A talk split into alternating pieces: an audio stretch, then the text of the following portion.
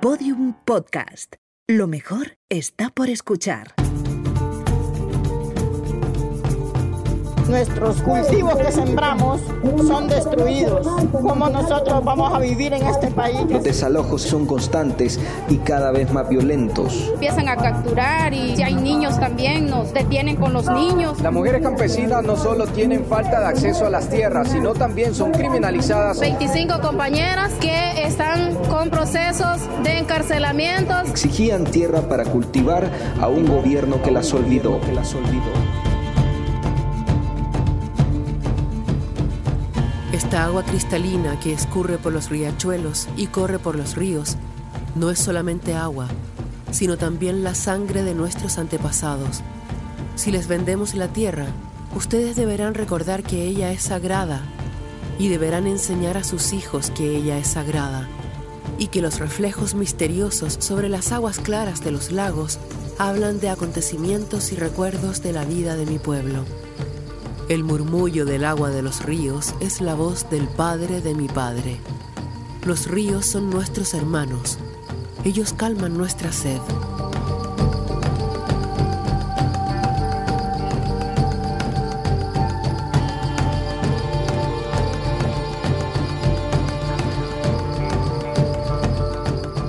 Las historias que les vengo a contar son historias de guerra y de guerreras. Luchas invisibles que llevan a cabo mujeres y también hombres que se enfrentan diariamente a las todopoderosas corporaciones con el fin de evitar que éstas engullan su casa, ocupen sus tierras y, en definitiva, arranquen de cuajo las vidas de sus vecinos y las suyas propias.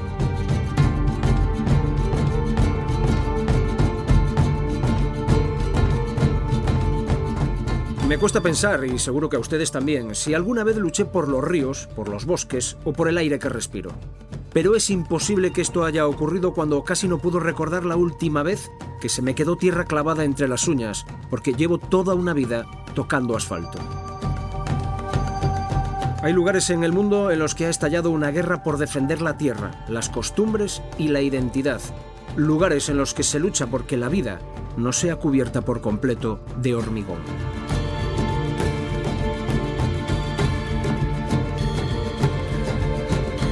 Soy Gonzo y esto es Ruido Blanco.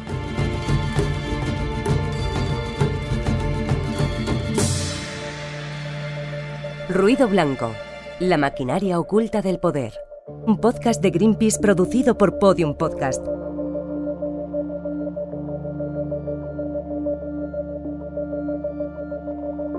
Episodio 4. Morir por la Tierra. No sabemos en qué año exactamente nació la activista Berta Cáceres, si en el 72, en el 73 o quizá en el 74. Las fechas bailan en la comunidad hondureña lenca. No son tan importantes. Lo que sí sabemos, porque sí es grave y porque retumbó en todo el mundo, es el día en el que, tras años recibiendo amenazas, Berta Cáceres fue asesinada.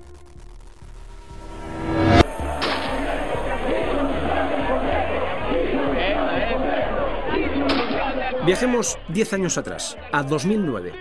El golpe de Estado en Honduras deja como presidente a Juan Orlando Hernández y convierte a una serie de soldados en accionistas de proyectos extractivistas, centrales hidroeléctricas y mineras, entre otras, que se dedican a privatizar tierras, ríos y a desplazar a un gran número de comunidades indígenas.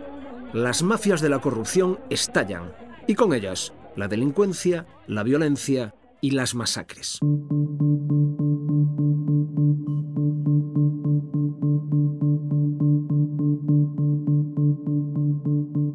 El Consejo Cívico de Organizaciones Populares e Indígenas de Honduras, el COPIN, y que coordina a la activista Berta Cáceres, inicia una lucha contra varios proyectos de presas hidroeléctricas financiadas por inversores internacionales. Esta lucha que nosotros vemos en la comunidad no es aislada, es una lucha y es, una, es un problema mundial, es un problema en este continente que no solo lo enfrentamos nosotros, sino que todos los pueblos que luchan contra el colonialismo y que tienen sentido de justicia y por la emancipación. Se centran en un proyecto en particular, el de la represa de Aguazarca, en el río Hualcarque, liderado por la empresa de desarrollos energéticos, la DESA. Es un plan que se inicia violando el derecho de los pueblos indígenas a la consulta previa y que crecería arrasando las tierras y limitando el acceso al agua y la comida para la comunidad lenca. Tienen 45 megaproyectos hidroeléctricos y mineros dentro plan Trifinio que lo están reactivando y entra a esta zona fronteriza. Una vez más manifestamos nuestra disposición inquebrantable de defender nuestros sagrados ríos, territorios, culturas y vidas. El COPIN, con Berta Cáceres como punta de lanza, inicia una serie de actos y protestas masivas, además de presentar hasta 33 denuncias ante el Ministerio Público y diversas organizaciones de derechos humanos, mostrando su negativa al proyecto Aguazarca. Esto provoca que los activistas comiencen a recibir acoso judicial, ataques a las familias, amenazas de muerte, violencia, chantajes y hasta desapariciones forzosas. Detrás del hostigamiento se encuentran policías, militares y sicarios enviados por la propia DESA, la empresa encargada de levantar este proyecto, junto con el Banco Centroamericano de Integración Económica, el Banco de Desarrollo Holandés, el FinFund y el mismo gobierno de Honduras. Ninguna amenaza frena al COPIN, hasta que el 3 de marzo de 2016 se produce el brutal asesinato de Berta Cáceres en su propia casa.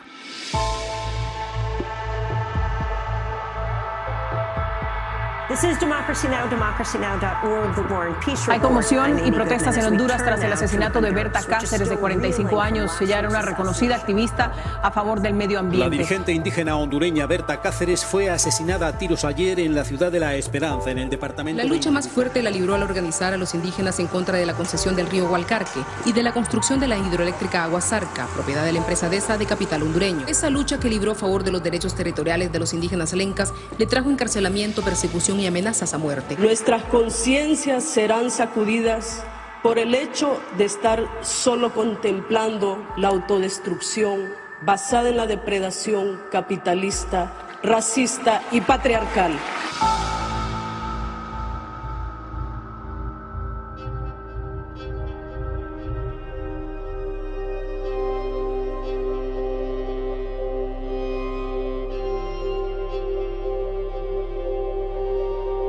Mi madre no murió, sino que fue puesta en esta tierra como una semilla.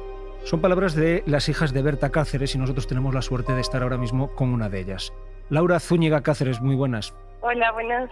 ¿Cuáles son las sensaciones dentro de, de, la familia con estas últimas novedades que ha habido, Laura? Yo creo que hemos vivido un proceso judicial, primero de ocho personas eh, judicializadas, siete condenadas, eh, que nos ha dejado primero muchas enseñanzas sobre eh, la disputa y la lucha por justicia, que eh, como bien dijimos siempre, eh, nosotros hablamos de siete personas culpables, que eran estas que según las pruebas a las que hemos tenido acceso sabemos que son, y siempre hablamos de que faltan los autores intelectuales. Un equipo internacional de abogados emitió un reporte que afirmaba que el asesinato de Cáceres había sido planeado durante meses el informe, basado en un análisis solicitado por el COPIN y la familia del activista, determinaba que los ejecutivos de DESA habían ordenado su asesinato. Se registraba también la existencia de reuniones frecuentes de socios y directivos de DESA con ministros, diputados y jefes de las fuerzas de seguridad desde el año 2012. Reuniones en las que se acordó que empleados de la empresa pudiesen dirigir operativamente a policías y miembros del ejército en acciones de represión contra quienes se oponían al proyecto. Hagamos uso de todas nuestras influencias fiscales y penales para enjuiciar estas acciones delincuenciales y vandálicas de personas específicas y de la organización. Este es un mensaje textual del jefe de seguridad de DESA en un chat en el que participaban varios directivos y empleados de la empresa hidroeléctrica el 21 de febrero de 2016. Una de las principales irregularidades que se cometió en el juicio es negar el contexto en el que se dio el asesinato de Berta Cáceres e intentarlo reducir al hecho del 2 de marzo nada más. Estamos hablando de los sicarios que entraron a la casa de mi mami y que le dispararon, pero no estamos hablando de quiénes son los que necesitaban ver a mi mami asesinada para continuar con sus planes perversos de destrucción. He solicitado el apoyo al comisionado y me transmite su apoyo. Me va a informar de los detalles del asesinato. También me recomendó pronunciar comunicado para desvincularse de este suceso. En el mes de febrero de 2019, la Fiscalía del Ministerio Público de Honduras pidió el inicio del juicio oral contra David Roberto Castillo, el que fuera ni más ni menos que presidente ejecutivo de DESA. Para Copín y para los familiares de Berta, rasgar este silencio judicial y mediático que cubría el caso resultó una tarea ardua y lenta. Recordemos que el proyecto está financiado por corporaciones y bancos internacionales. ¿Cuál ha sido la respuesta de los gobiernos de otros países ante la situación que denuncia la familia a raíz del asesinato de, Berta Cáceres y en particular del gobierno de nuestro país? ¿Habéis recibido algún tipo de apoyo? Yo creo que hay un eh, apoyo bien fuerte a la búsqueda de justicia, porque somos, son muchas personas, muchos este, miembros de los estados incluso que se indignaron frente a eh, este asesinato, pero yo creo que lo que sí ha faltado es también contundencia frente a estas acciones. Por ejemplo, cuando hablamos del de, eh, gobierno de España, estamos hablando de que es uno de los principales socios del Banco Centroamericano de Integración Económica, que todavía ahora, después del asesinato de mi mami, sigue financiando a la empresa DESA y que sigue teniendo la posibilidad de construir una represa sobre el río Sagrado Hualcarque.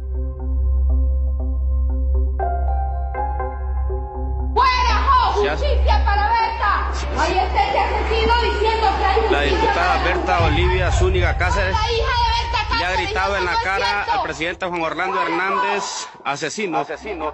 Laura, ¿qué sentiste el otro día cuando tu hermana Olivia consiguió acercarse al presidente del país y llamarle asesino a la cara? Pues sentí mucho orgullo primero y después yo creo que es traer también la rebeldía y la resistencia de las mujeres hondureñas frente a una persona que se ha bañado de impunidad y que es parte de esa estructura criminal que atenta constantemente contra la vida de hondureños. Entonces yo creo que es eso, es la evidencia de cómo las mujeres también estamos resistiendo eh, a este pues, sistema criminal que está encabezado eh, por el presidente de Honduras, Juan Orlando Hernández. El proyecto hidroeléctrico Aguazarca ha sido suspendido gracias a las presiones y la lucha de Berta Cáceres, el Copín y la población de Río Blanco. Pero la empresa DESA sigue manteniendo la concesión de 50 años sobre el río Hualcarque. Esto nos lleva a pensar que el proyecto no se va a cerrar, sino que se mantendrá aplazado, esperando a que el tiempo y el olvido pasen y así poder reanudar las operaciones en el río Hualcarque. El gobierno hondureño continúa en el punto de mira de las organizaciones de derechos humanos por su complicidad con el modelo extractivo y sus casos de corrupción, abuso de poder, violación del derecho a la consulta y asesinatos.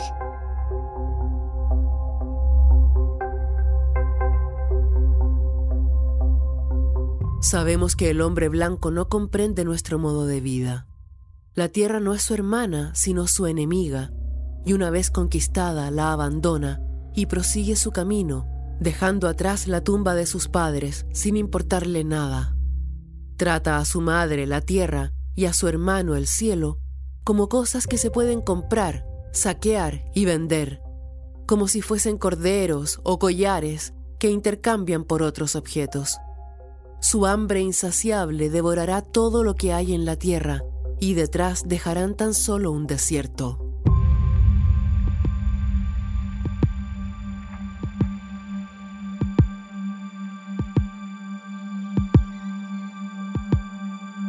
La ONG Global Witness lleva seis años investigando y documentando los asesinatos de defensores de la tierra y el medio ambiente que están teniendo lugar alrededor del mundo. 22 países, 207 asesinados en 2017. Una masacre cuyos números van aumentando cada año, Así nos lo dice Laura Furones, portavoz de Global Witness. Tenemos ahora mismo un planeta con un apetito voraz, es decir, cada vez somos más, cada vez consumimos más, eh, sobre todo en países del primer mundo tenemos una una ansia insaciable por consumir todo tipo de, productos y esto es a expensas de que, claro, la tierra es limitada, los recursos son limitados. En 2017, el número de personas asesinadas por manifestarse en contra de la agricultura a gran escala aumentó más del doble con respecto al año anterior. Estos ataques buscan proteger la explotación de las plantaciones de palma aceitera, de café o la caña de azúcar, además de la ganadería. Brasil registró la mayor cantidad de asesinatos, 57, Le siguen Colombia con 24, México con 15 y Perú con 8. En el último año, Global Witness identificó un aumento de los asesinatos múltiples de personas defensoras de la Tierra, Muchas de ellas cuestionaban proyectos a gran escala. Muchas veces eh, este tipo de casos implican a comunidades enteras y las comunidades a menudo no tienen, el, tienen sistemas de organización propio que involucra en muchos casos a la comunidad comple completa. Es decir, son casos donde participan grupos de personas, no individuos. Eh, hay otros casos en los que son activistas, que son individuos que, que toman la causa y, y la banderan, ¿no? pero muy a menudo son comunidades enteras. Y claro, también una masacre manda un mensaje mucho más eh, fuerte. Una de estas comunidades es la del pueblo Agua. Está situado en la región de Nariño, en la frontera entre Colombia y Ecuador. La vida para los Agua peligra. La lucha por las tierras en la región del Cauca ha significado cuatro asesinatos, desplazamientos masivos y que 64 líderes y lideresas de las comunidades hayan sido amenazados por diferentes grupos armados. Entre ellas se encuentra la lideresa indígena de los Agua y activista por los derechos humanos, Claudia Pay. Mi nombre es Claudia Jimena Pay, vengo de Colombia, soy indígena del pueblo Agua, ubicado en el departamento de Nariño. Especialmente mi resguardo indígena está en, en Tumaco y allá pasa son los ríos Mira, Nulpe y Huiza. Y es triste mirar que hace unos años el río era caudaloso, usted podía nadar, usted podía compartir con su familia, pero hoy en día miramos hasta los mismos animales y pescados y la misma gente que vivía, los pescadores y todo, eh, ya no tienen tampoco esa eh, parte de, de dinero, ingresos para su familia. Como veíamos antes, los mayores porcentajes de asesinatos se dan en América Latina. Por ejemplo, en Colombia reina la impunidad y se repite la historia. Es lo que Claudia llama la, la tercera, guerra, guerra mundial, silenciosa, silenciosa. hablaba yo. ¿Por qué? Porque la situación que se vive en Colombia eh, desde el 2016 que, con, que inició esta firma de los posacuerdos con un grupo que fue un grupo ilegal que fue la FARC y no se tuvo en cuenta también los otros grupos ilegales eh, ha sido para nuestro país Colombia, para la parte de compañeros y compañeros que defienden derechos humanos, derecho internacional humanitario, ha sido el genocidio para estos compañeros, eh, hablando por la verdad, por la defensa del territorio. La situación desde el acuerdo de paz entre el gobierno y la guerrilla de las FARC en 2012 produjo un vacío de poder en las zonas controladas hasta ese momento por la guerrilla. Los miembros de las comunidades que fueron desplazadas son ahora atacados por nuevos grupos paramilitares que compiten por controlar esas tierras. Global Witness, junto con el Ban Center, analizaron el asesinato de 122 personas colombianas defensoras de la tierra y el medio ambiente, y la respuesta que ha dado el Poder Judicial de ese país a cada uno de ellos. Las conclusiones del estudio son impactantes. En 102 casos se inició una investigación, pero solo 9 dieron lugar a veredicto, y ocho terminaron en condena. Es decir, los casos de asesinato que quedan impunes en Colombia son el 92%. Digamos que la, el arma perfecta es la que combina impunidad y corrupción. Estas dos cosas, eh, cuando, van, cuando van de la mano, entonces tenemos realmente la, la, tormenta perfecta, ¿no? porque tienes, por un lado, una falta de cumplimiento de las leyes más básicas eh, descomunal que va aparejada con que hay impunidad, con que no sucede nada. Y esta combinación, que es la que más a menudo vemos, es realmente la que resulta en los casos más, más flagrantes. Para el gobierno colombiano, los pueblos indígenas, los pueblos originarios, somos el talón de Aquiles para el desarrollo económico que tiene esta política de Colombia.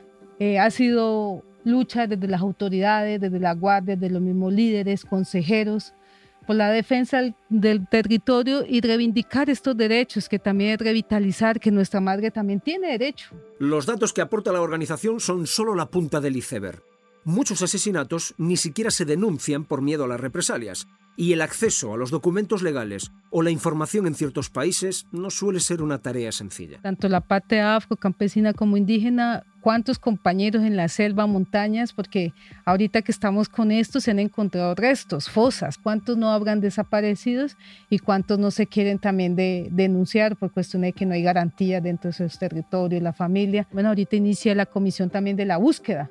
Este es un reto, un desafío para Colombia, porque hay algunos que no van a querer hablar y son cosas que se van a quedar calladas por su situación y toda, y, no, y algunos que ya los han asesinado o ya han, eh, o ya han muerto. Entonces son cosas que en esa parte de la búsqueda también de los desaparecidos que han habido también no se sabe.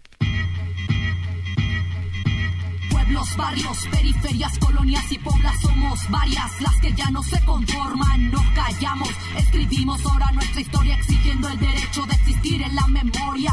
Ya mucho tiempo pasado con esos cuentos, negando nuestra historia y construyendo la de ellos. Y es que incapaces somos de reconocerlo, que nuestro mayor opresor es el que vive dentro nuestro.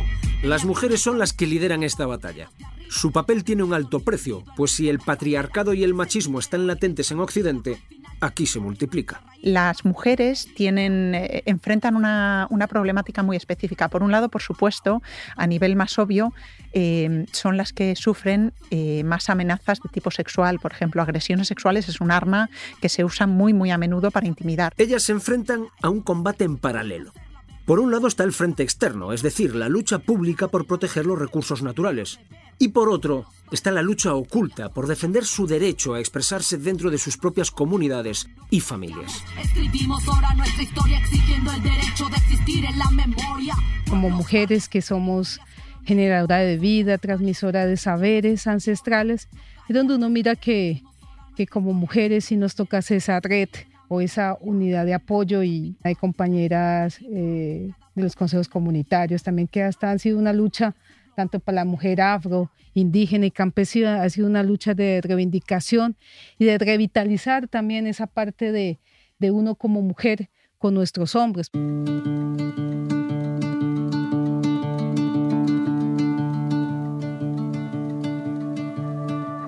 Los gobiernos deben garantizar que ningún proyecto empresarial avance sin el consentimiento libre, previo e informado de las comunidades afectadas, Además, tienen que implementar leyes y políticas que protejan a las personas defensoras de los derechos humanos y llevar a la justicia a los responsables de cualquier amenaza o ataque contra los defensores. Es decir, tienen que conseguir que ningún acto quede impune.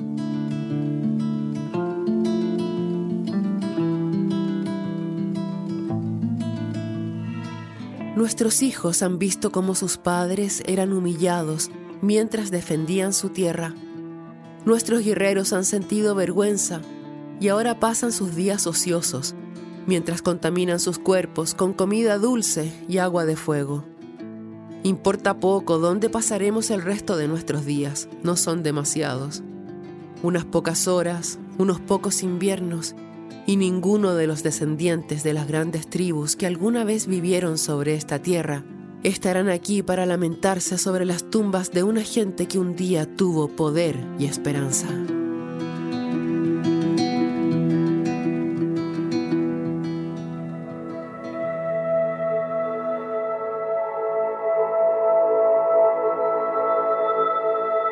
En España, en la isla de Lanzarote, donde un 42% de su territorio está protegido, se encuentra destinada la sargento del Seprona Gloria Moreno.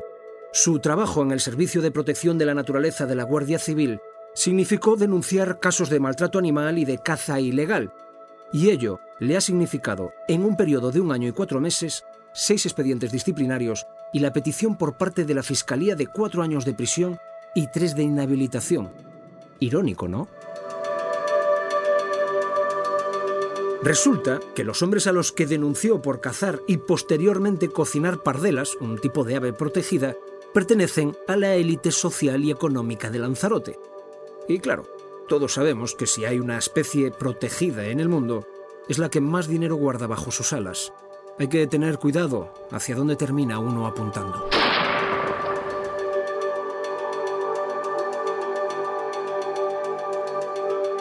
Es muy descarado que un gobierno que se dice que defiende el interés general, cuando unos agentes están defendiendo el interés general, lo dejen solo, lo dejen en la estacada y esperemos que nos pase lo que está pasando siempre. No es lo mismo ir en un yate a matar pardelas que evidentemente gente humilde coger un kilito de lapa.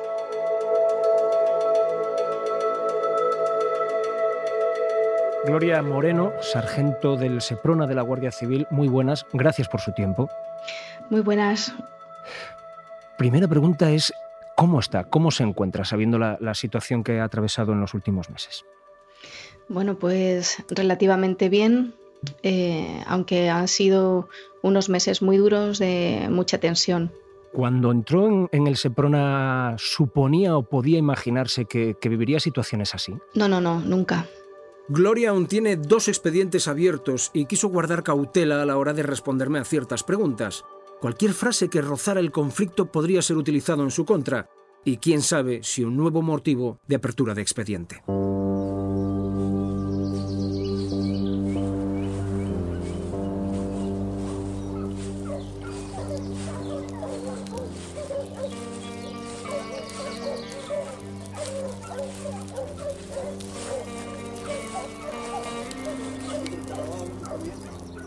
El infierno que está viviendo la sargento Morena comienza el 8 de septiembre de 2015. Ese día, Gloria dirige una operación en la que sorprende a 19 personas que se encontraban en el islote de Alegranza cazando y cocinando pardelas cenicienta, un tipo de ave que, como decíamos, está protegida. Entre los denunciados se encuentran los hermanos Juan Carlos y Fernando González Berriel.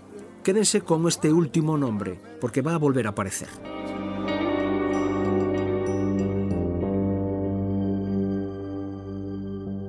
Si tuviese que explicarle en poco tiempo a la gente en qué han consistido básicamente o qué puntos en común han tenido todas las actuaciones que usted ha tenido que realizar, eh, ¿cuáles serían?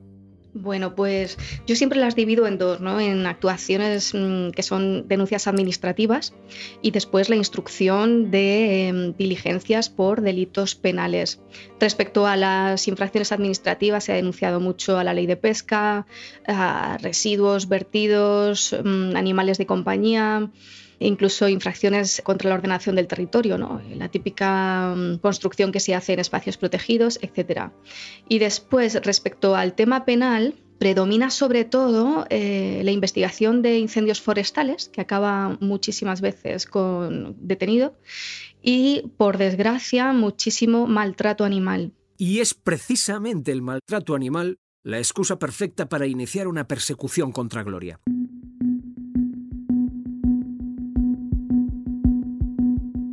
Expediente 1. Falta leve. El director del centro de la isla de la Graciosa acusa a Gloria de haberle tratado con desconsideración al preguntar por el destino de ocho gatos. El 30 de julio de 2018, el Tribunal Territorial Militar V anula la sanción. Expediente 2.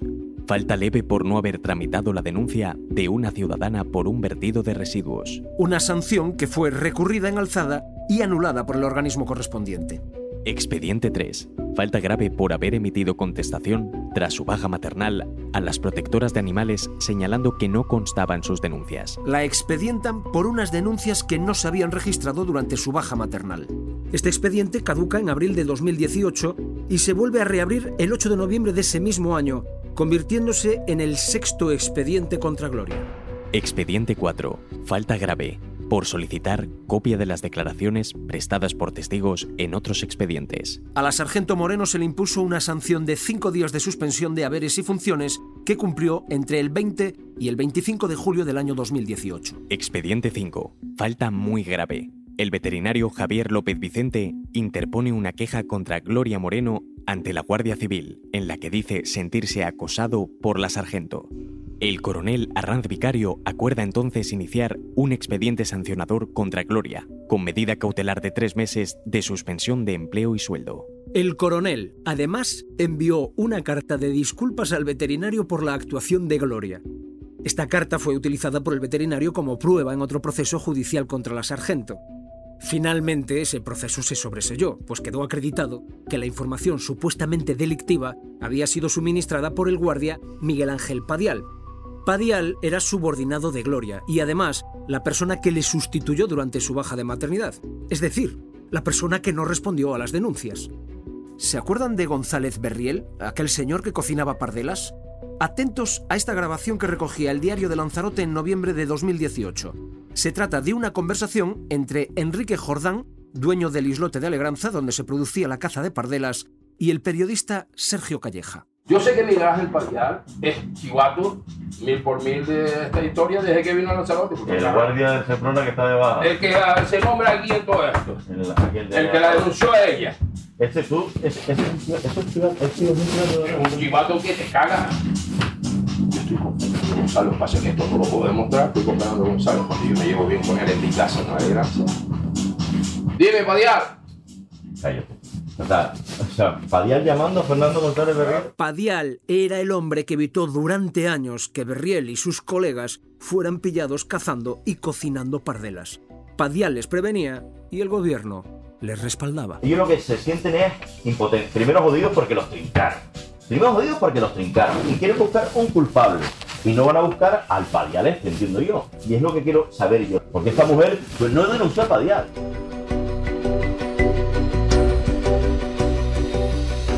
Recordamos que, por ejemplo, eh, una de las actuaciones que usted ha tenido en, en, Lanzarote y que va a ser cuestión de juicio en los próximos días no cuenta con la presencia en ese juicio ni del Cabildo de Lanzarote ni de la instancia superior, que sería la Diputación Provincial de Las Palmas.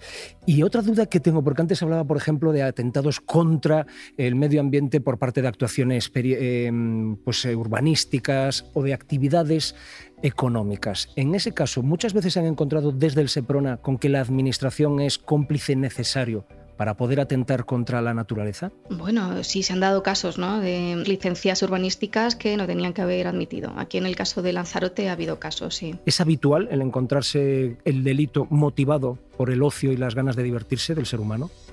Sí, claro. Eh, el SEPRONA eh, hace muchísimas actuaciones en contra del furtivismo, hay muchísima caza ilegal. Eh, caza que no solamente se desarrolla en zonas donde no debiera desarrollarse porque están protegidas por ley, sino también caza de especies protegidas o, el tráfico, el tráfico de especies mmm, protegidas por el convenio CITES, por ejemplo. ¿Es tan suculento ese negocio, por ejemplo, el de las eh, especies protegidas? Bueno, hay estudios que dicen que el tráfico de especies protegidas es el tercero eh, que mueve más dinero a nivel mundial. Después del tráfico de drogas y de armas, no sé cuál iba en primer lugar. Según datos recogidos por el informe de la Oficina de Naciones Unidas contra la Droga y el Delito, cada año se comercializan de forma ilegal un millón y medio de aves vivas, 440.000 toneladas de plantas medicinales y se talan mil toneladas de madera exótica. Y España, a través de los puertos de Algeciras, Valencia y Canarias, es el conducto de la mayor parte del tráfico que viaja hacia el resto de Europa. ¿Están las administraciones sensibilizadas ante las consecuencias que puede tener para las propias vidas de, los que vivimos en este país esa, esa, falta de biodiversidad, esos atentados continuos contra los ecosistemas? ¿O es algo que todavía desde el poder político y las administraciones no se está teniendo en cuenta?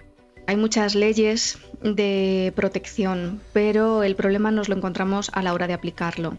Y quien lo aplica no es la administración, sino el agente que se da eh, con el caso. Depende más de la sensibilización de que tenga el propio agente que interviene que de la administración en sí. De la gente. De la gente que interviene. Sí, sí, de la gente. Me, me, me causa impresión de sorpresa porque siempre piensa uno que alguien que se apunta, por ejemplo, a un servicio como en el que usted presta servicio en el SEPRONA es por amor a la naturaleza, en, en cierta medida.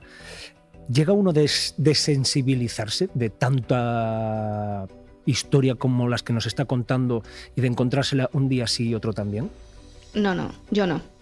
Yo he luchado, he sido consciente de la situación, me he decepcionado en multitud de ocasiones, pero no me he desilusionado, todo lo contrario. Eh, lo que me ha supuesto es eh, seguir luchando con más fuerza y con más energía.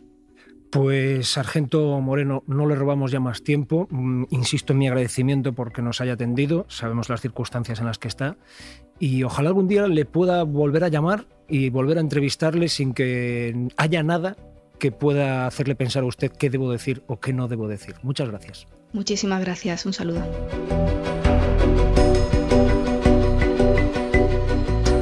La activista Claudia Pay junto con el programa de acogida temporal del Ayuntamiento de Madrid, continúa participando en reuniones y actividades de sensibilización sobre la situación de las personas defensoras de los derechos humanos en Colombia. Y la familia de Berta Cáceres no va a dejar que sus asesinos queden impunes. Ellas son los brotes que resisten las tormentas.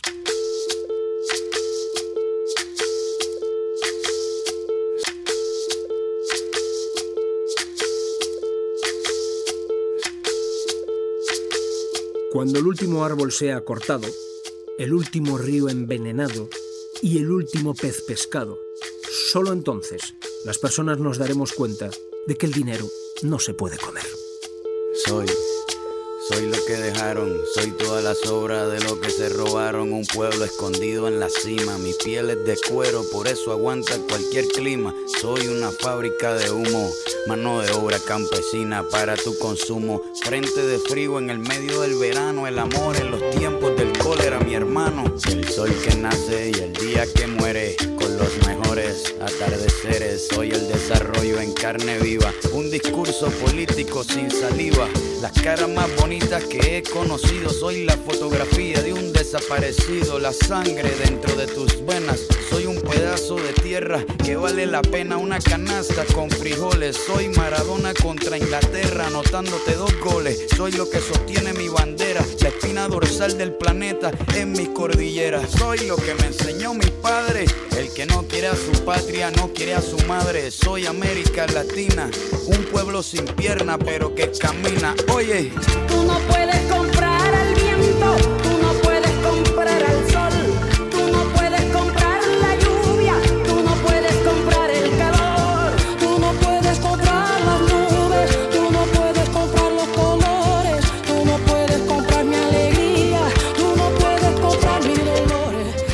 Ruido Blanco es un podcast de Greenpeace producido por Podium Podcast. Narrado por Gonzo. Escrito y dirigido por Jimena Marcos. Diseño sonoro Elizabeth Púa. Producción Marta Valderrama y Jesús Blanquiño. Este episodio cuenta con la voz invitada de Gloria Loyola. Perdono pero nunca olvido, oye.